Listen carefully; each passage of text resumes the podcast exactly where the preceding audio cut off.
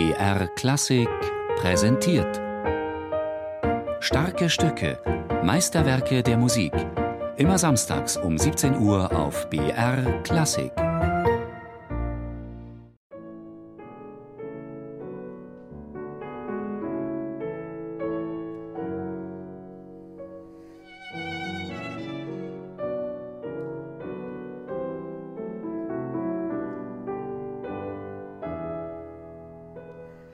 Johannes Brahms hat insgesamt drei Sonaten für Violine und Klavier geschrieben, und jede von ihnen ist ganz einzigartig im Charakter.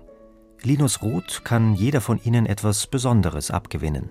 Die zweite Sonate hat dieses Amabile, dieses Liebliche und ist eben sehr schön eingerahmt in diesem Zyklus der drei Sonaten vom Wehmütigen und vom großen Symphonischen.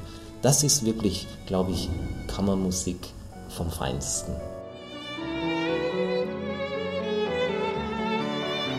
Dieses Amabile, dieses Liebliche, das zieht sich durch die gesamte zweite Sonate.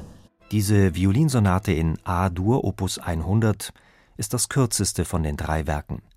Sie entstand in der Sommerfrische im Jahr 1886 in der Schweiz und wird auch die Thuner-Sonate genannt. Brahms schrieb sie inmitten der beeindruckenden Berglandschaft am Thuner See. Dieser Sommeraufenthalt des Komponisten war so fruchtbar, dass sogar er schon einen Spitznamen erhalten hat, es ist der Kammermusiksommer von Brahms. In dem entstanden gleich mehrere Meisterwerke für Ensemblebesetzung. Auch noch der erste Satz seiner dritten Violinsonate hat Brahms hier geschrieben.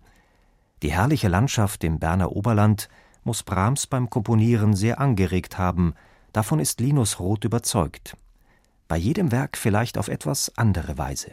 Die zweite Sonate, die A-Dur, das ist eher der Thuner See morgens, wenn alles noch schläft und vielleicht etwas Nebel über dem See und plötzlich wird es Licht.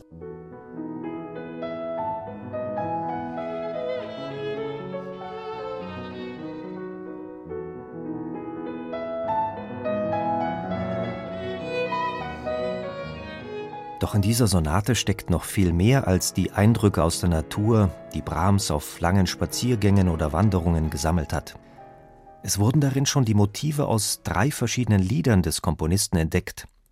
Dass er hier auch noch eine Oper von Richard Wagner zitiert haben soll, hält Linus Roth nicht für vorstellbar. Von manchen Musikwissenschaftlern wird die zweite Sonate als die Meistersinger-Sonate, also dass es etwas von Wagner hätte, beschrieben oder beurteilt.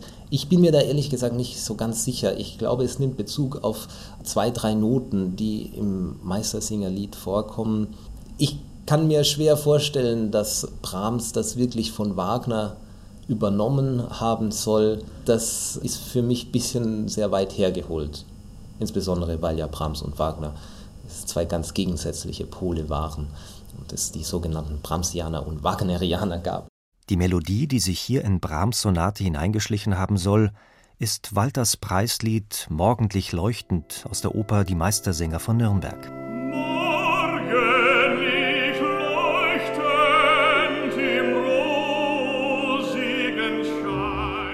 Auf den ersten flüchtigen Eindruck hin scheint es verwandt mit dem allerersten Thema der Sonate.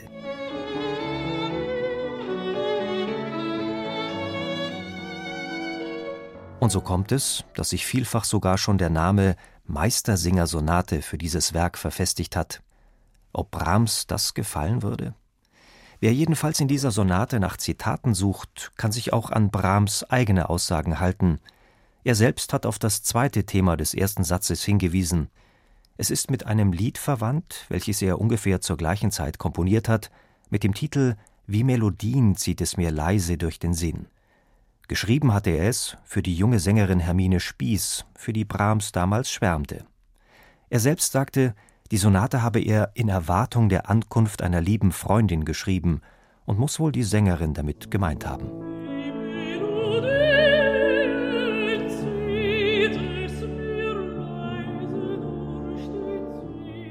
Und so hat Brahms die gleiche Melodie in seiner Sonate verewigt.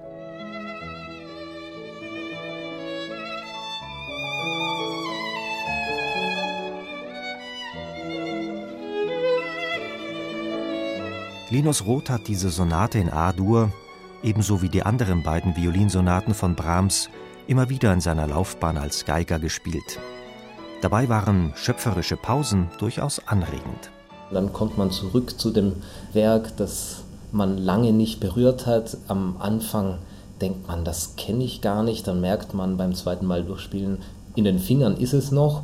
Und dann fängt man plötzlich an, ganz neue Facetten zu entdecken. Und das ist etwas, das zieht sich durchs gesamte Leben, ja, dass man Musik immer wieder neu entdecken kann.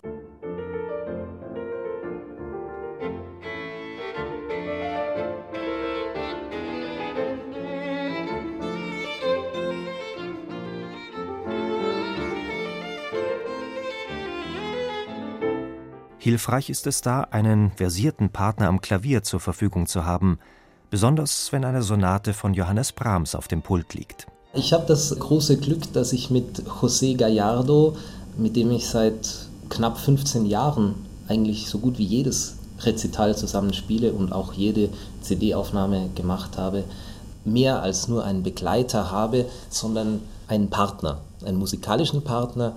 Und gerade bei den Brahms Violinsonaten braucht man das. Also das Klavier ist nicht Begleiter, sondern ganz im Gegenteil, es sind Brahms Violinsonaten für Klavier und Violine, nicht für Violine und Klavier.